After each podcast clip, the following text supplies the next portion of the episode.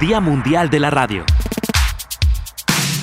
En este 2017, la radio eres tú. Soy Elsa Guzmán Palacios.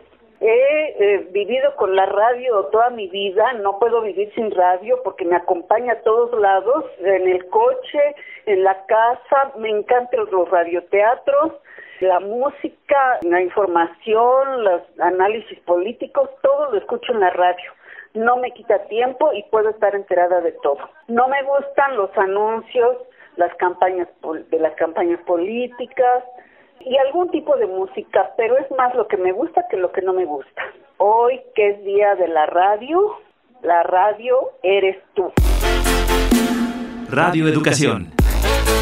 Crea, colabora, comparte. Servicio Nacional de Comunicación Cultural.